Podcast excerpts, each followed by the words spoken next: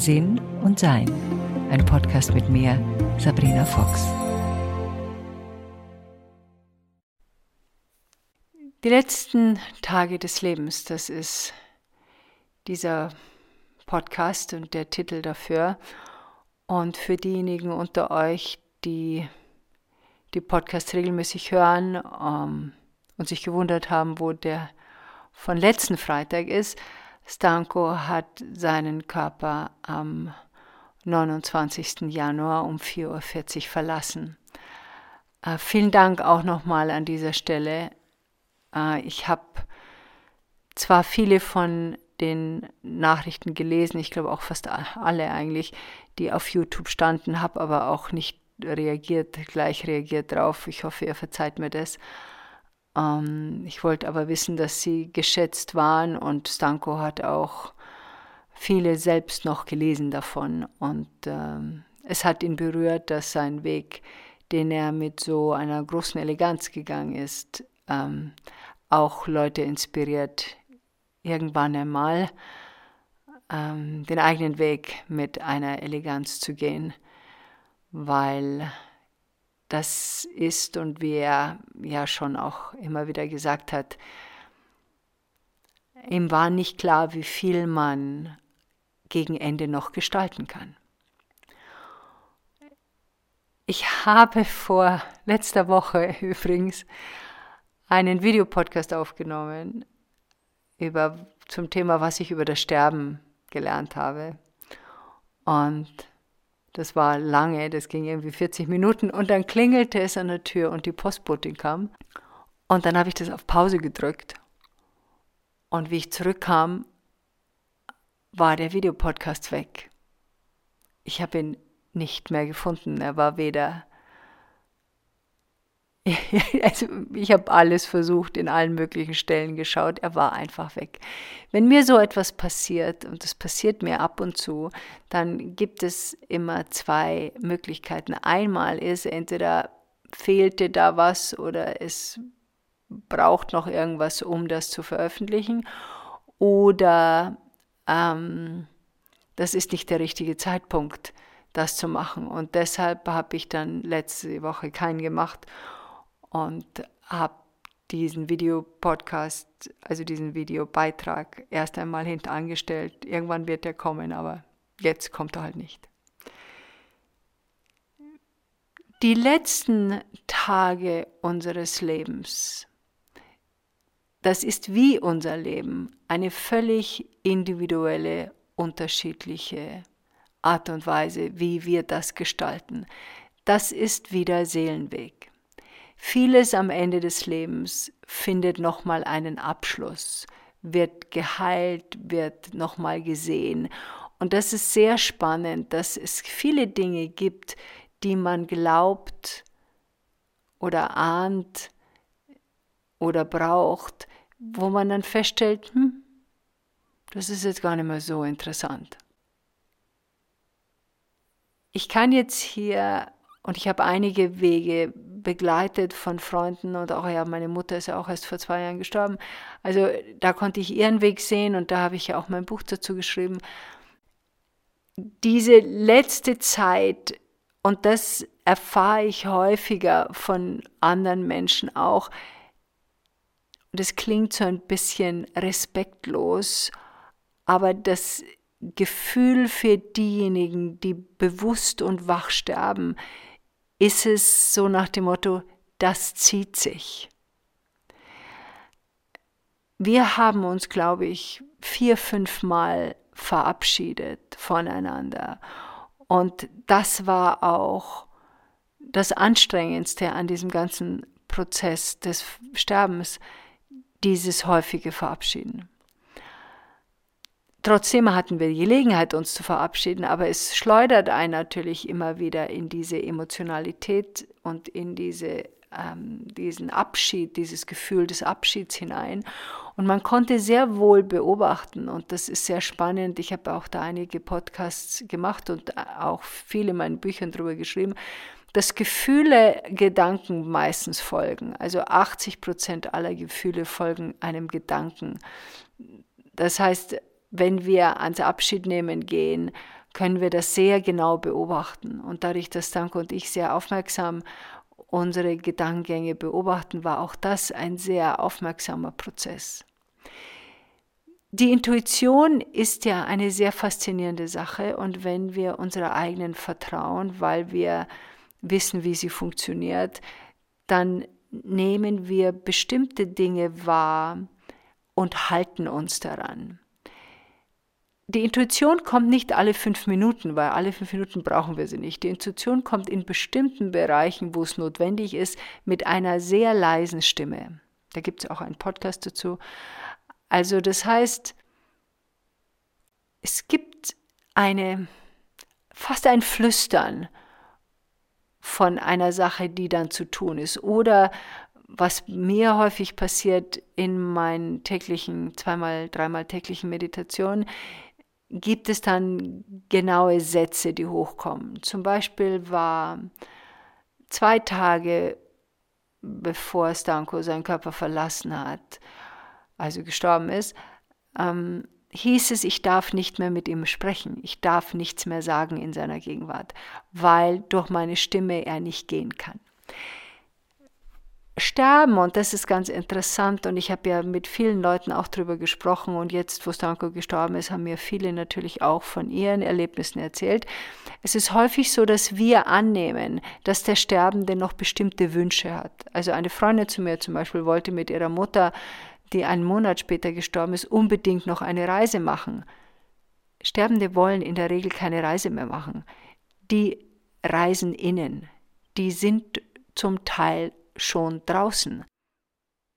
Also die haben kein Interesse, ihren Körper in einen Zug, ein Auto, ein Bus, in ein Hotel, in ein Gespräch im Restaurant zu haben die meisten, wollen in einer vertrauten Umgebung bleiben und dort ihr Leben ausklingen oder in einer Umgebung, wo die Leute wissen, was sie tun. Äh, ich habe gehört von Menschen, die Sterbende begleiten und die dann eine bestimmte Vorstellung haben, was die Sterbenden denn bitte, ja, wie die Umgebung denn sein soll. Sanko zum Beispiel, der sein ganzes Leben lang viel Musik gehört hat und ein Experte in unendlich vielen äh, Genres ist, was Musik betrifft. Er hat eine unglaubliche LP- und CD-Sammlung und seine äh, wunderbaren Blue-Playlisten sind großartig. Wollte die letzten zwei Wochen seines Lebens keine Musik mehr hören. Also wenn wir einem Sterbenden, der sich vielleicht nicht mehr wehren kann, weil er sie nicht mehr, weil er nichts mehr sagen kann, dann meinen, wir müssen ihm irgendwie bestimmte Lieblingsmusiken drauf tun, dann haben wir nicht ganz verstanden, dass wir eine Begleitung sind. Und eine Begleitung bedeutet, dass wir nicht vorausstürmen. Also alles, was der Sterbende in dem Fall braucht, ist, was zur Verfügung gestellt wird, soweit möglich, und wir halten uns zurück. Also diese zwei Tage vorher habe ich gehört, ich darf nichts mehr sagen, weil wenn er meine Stimme hört, wird er nicht gehen. Dieses Verständnis dafür, dass das Sterben und der Sterbeprozess etwas ist, was ähnlich dem Einschlafen ist, dann verstehen wir vielleicht und können mehr nachvollziehen, dass jede Art von Störung, und es ist eine Störung dann, etwas Anstrengendes. Es ist natürlich was anderes, wenn wir das Gefühl haben, ein Sterbender ist unruhig und durch unsere Gegenwart und unsere Stimme beruhigt er sich. Das ist eben der unterschiedliche Weg, wie jeder Einzelne diesen Sterbeprozess wählt, aufgrund seiner Seelenaufgabe. Aber wenn jemand ruhig, entspannt irgendwo liegt, dann liegt der ruhig entspannt dort und da braucht diese Person nichts mehr. Dieses Wissen darum, dass, wie es in der Meditation hieß, sagt nichts mehr, leuchtete mir das völlig ein. Und ich bin dann, wenn ich ins Zimmer kam, habe ich nur noch den Mund benetzt, also mit Feuchtigkeit den Mund benetzt, dann die Lippen gemacht, habe ihn ein bisschen umgelagert, habe geschaut, ob alles sauber ist und bin dann wieder gegangen. Es gibt auch, und das hatte ich ja vorher schon erwähnt, schon ein paar Mal auch erwähnt, die palliative Versorgung zu Hause, also SAPV, spezialisierte ambulante Palliativversorgung, die unglaublich toll war, die also zu dir nach Hause kommen und dich dabei begleiten. Da gibt es eine Möglichkeit, die heißt palliative Sedierung. Und die meisten Menschen sind vertraut damit, dass sie, und das wird ja jetzt erlaubt, dass man das Recht auf einen selbstbestimmten Tod hat. Man kennt das in den meisten Fällen eigentlich nur von einer Spritze. Man bekommt eine Spritze, ärztlich verordnet, ähm, von einem bestimmten Team nach einem bestimmten Fragenkatalog, nach einem, einem bestimmten System und dann stirbt man danach sofort. Das ist bei der palliativen Sedierung anders. Die palliative Sedierung gibt es dann von einem Palliativteam, wenn du am Ende deines Lebens angekommen bist und es quasi diese Unterstützung gibt, dass du dann durch diese palliative Sedierung tief schläfst, also nicht mehr aufwachst und damit dir das Sterben leichter fällt. Das dauert in der Regel dann nochmal so circa drei Tage, wie es auch in Stankos Fall drei Tage gedauert hat.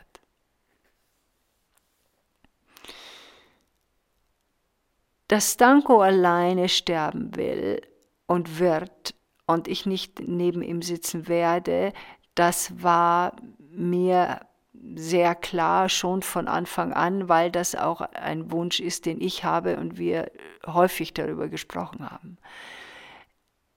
Dieses Einspüren, was die, das Wesen, das geht, braucht, ist gegen Ende nicht mehr ganz einfach, weil das Wesen zum Teil schon nicht mehr da ist.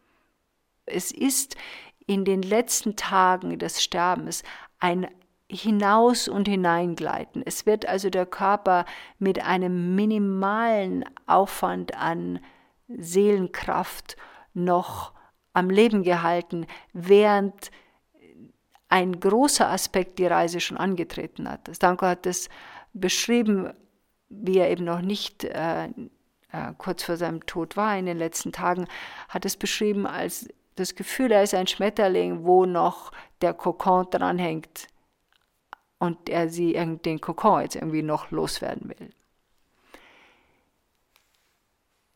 Wenn wir unseren Körper verlassen, ist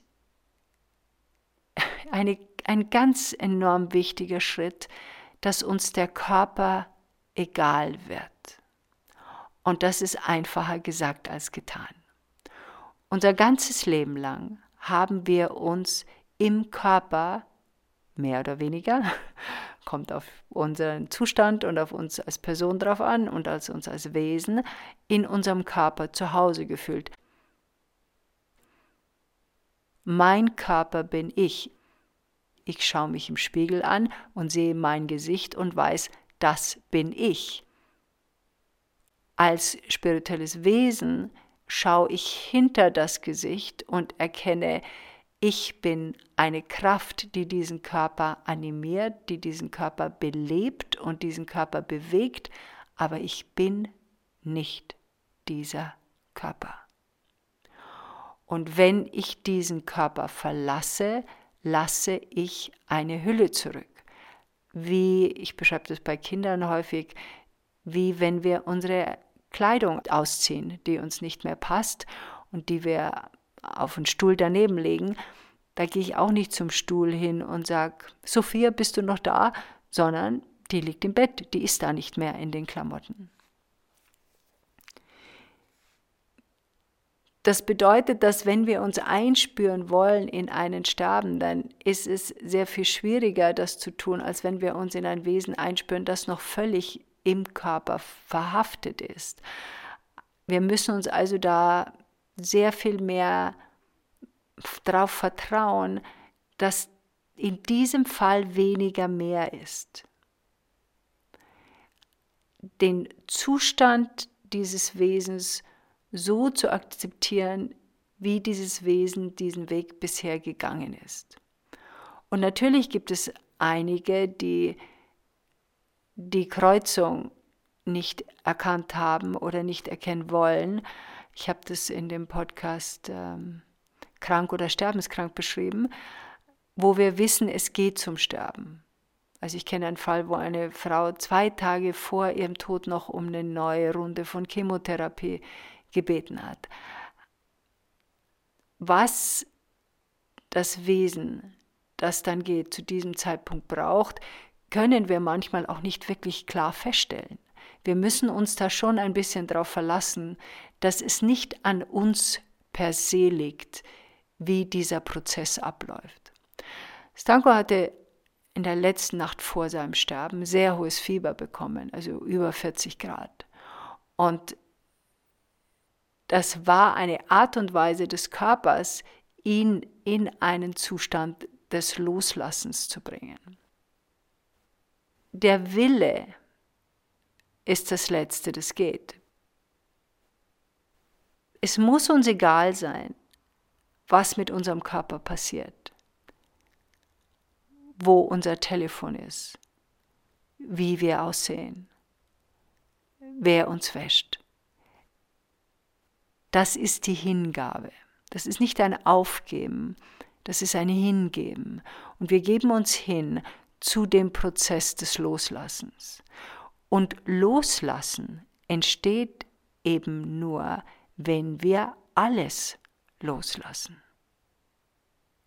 Unser Gefühl von wer bin ich, die Bereitschaft, die Erkenntnis, dass ich nicht mehr lange in diesem Körper bleiben werde.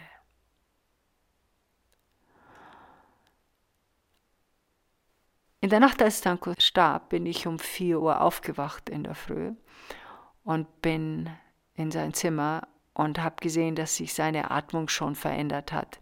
Also die war sehr viel langsamer, die hatte schon Pausen. Und es gibt so ein weißes Dreieck, was so um die Nase herum passiert. Das ist auch ein Zeichen, dass der der Sterbeprozess in seine aktive Phase tritt. Ich bin dann ins nächste Zimmer gegangen, weil ich eben wusste, ich soll nicht in der Nähe sein, habe ihn vorher nochmal benetzt und ähm, dafür gesorgt, dass, äh, dass alles in Ordnung ist.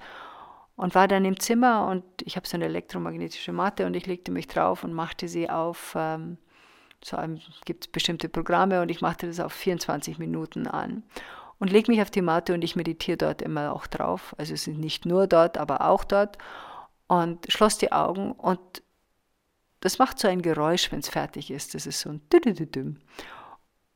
Und nach einer Minute höchstens machte das Düdüdüdüm. Und ich denke mir, es gibt's ja nicht. Ich lag doch der erste Minute, das Gerät ist kaputt. Und schau hoch, aber ich konnte es am Programm sehen. Es waren 24 Minuten vergangen, die ich nicht registriert hatte. Und dann plötzlich hörte ich, wie eine Tür zuknallt.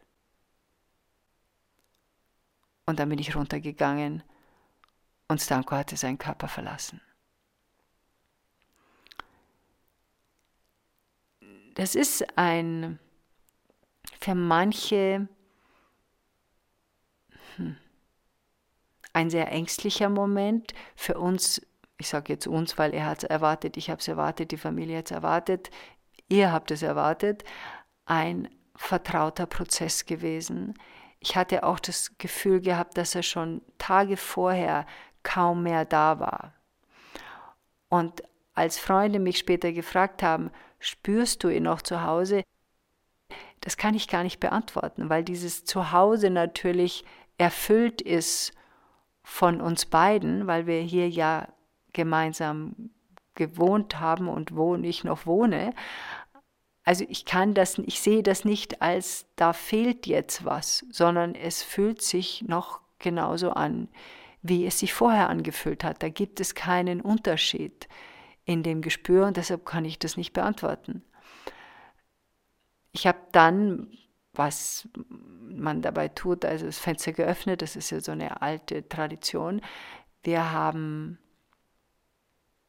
ist lustig, dass ich jetzt wir sage, haben äh, das Fenster aufgelassen. Ich habe dann meditiert, habe ihn nochmal berührt, habe ihn geküsst, habe ähm, nach einer Weile eine Kerze angezündet, habe innerlich seinen, seinen Weg, ähm, ja, bin in, in Stille noch mitgegangen ein bisschen.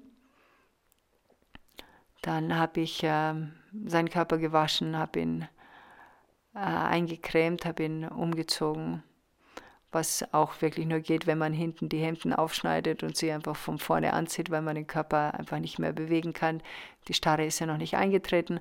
Und ähm, dann begann das ähm, Mitteilen der Kinder und Freunde und ähm, die Gespräche darüber. Und der Körper blieb auch noch drei Tage zu Hause und die engsten Freunde hatten Gelegenheit, sich am Dienstagnachmittag von seinem Körper zu verabschieden. Als er am Mittwoch abgeholt wurde, sein Körper abgeholt wurde, ähm, ist die Kerze genau, die war die ganze Zeit an, die war dann genau dann, das Wachs beendet und sie erlosch. Das fand ich eine sehr, ja, ein sehr schönes Zeichen, dass jetzt die Zeit da vorbei ist. Dadurch, dass wir viel Abschied genommen haben, ist der Moment des endgültigen Abschieds dann auch eine Erleichterung. Das mag für Menschen, die das noch nie erlebt haben, sehr, sehr seltsam klingen. Aber es war für ihn eine Erleichterung, den Körper zu verlassen. Es war für mich eine Erleichterung zu sehen, dass er es hinter sich hat und diesen Körper loslassen konnte. Und es war auch eine Erleichterung, dass wir uns nicht nochmal verabschieden müssen, weil diese Verabschiedungen sehr, sehr äh, liebevoll und emotional natürlich waren und man dann immer auch wieder weint. Und ähm, dieses Gefühl, der konstanten äh, Teilnahme an dem Prozess, wie das Gefühl der Schwelle schwächt einfach.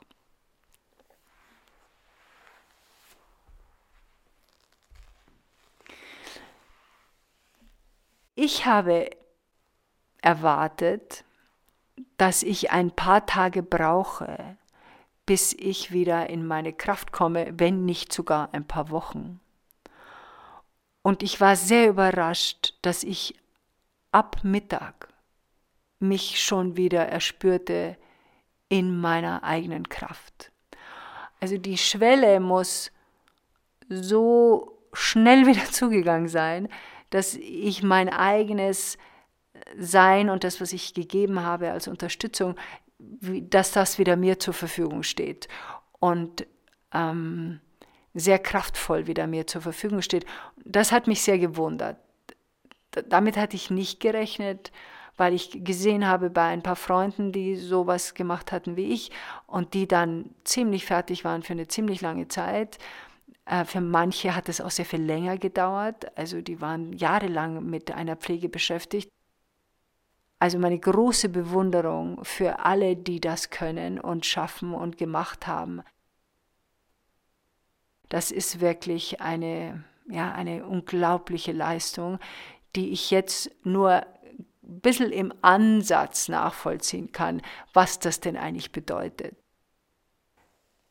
Der Grund, warum Stankos Körper noch zu Hause war, ist, dass ich glaube, dass die Seele noch zwei, drei Tage um den Körper herum ist ich verstehe zwar, dass es für viele wirklich schrecklich sein muss, diesen Zustand dann zu Hause zu haben und ähm, manchmal ist es wahrscheinlich auch besser für bestimmte Situationen, zum Beispiel wenn die Nähe zu dem Partner einfach wirklich nicht da war und man das aus Pflichtbewusstsein getan hat, dann könnte ich mir auch vorstellen, dass ich mir denke, hm, nee, also länger brauche ich das nicht mehr haben. Also wie, wie schon von Anfang an gesagt, unser Sterbeprozess ist so hm, individuell, wie unser Lebensprozess auch ist.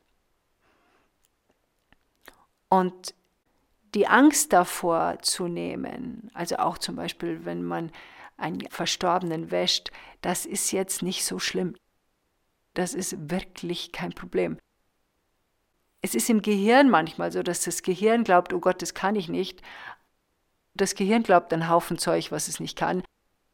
Wenn wir es dann machen, stellen wir fest, das war eigentlich sehr bereichernd.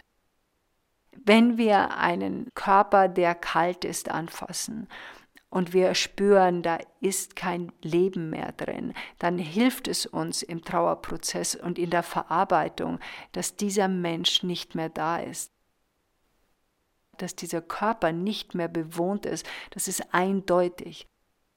Sein Körper fühlte sich wie Marmor an, der kalt ist, aber es riecht auch nichts, es ist auch nichts äh, ganz furchtbar oder da läuft auch in der Regel, also in den meisten Fällen nirgendwo irgendwas raus, außer natürlich beim ersten Erlösen der Blase selbstverständlich. Aber ansonsten ist da, ist da in der Regel, es gibt Ausnahmen, aber in der Regel ist da nichts. Das Berühren ist auch ein sehr, ähm, ja, sehr wichtig, glaube ich auch wie enge Freunde kamen, um sich zu verabschieden, habe ich ihnen immer gesagt, möchtet ihr alleine reingehen oder möchtet ihr, dass ich mit reingehe? Manche wollten alleine, manche wollten, dass ich mitgehe und ich habe mich dann immer sofort zu seinem Körper gestellt, habe sofort ihn angefasst, so dass sie wussten und gesehen haben, okay, das, das kann man auch tun. Diesem Prozess den Schrecken zu nehmen, weil wir die meisten Leichen sehen wir im Fernsehen und die schauen dann alle fürchterlich aus. Meistens ist der Mund auf von einem Sterbenden, da kann man dann so ein Handtuch einrollen und drunter legen und dann bleibt der Mund auch zu. Also es gibt viele Dinge, wenn man die weiß und erfährt, äh, die kann man dann machen und dann fühlt man sich auch nicht ganz so unvorbereitet. Wofür wir meistens Angst haben, ist, wenn wir unvorbereitet sind. Deshalb ist es ja ganz praktisch, wenn wir uns vorbereiten.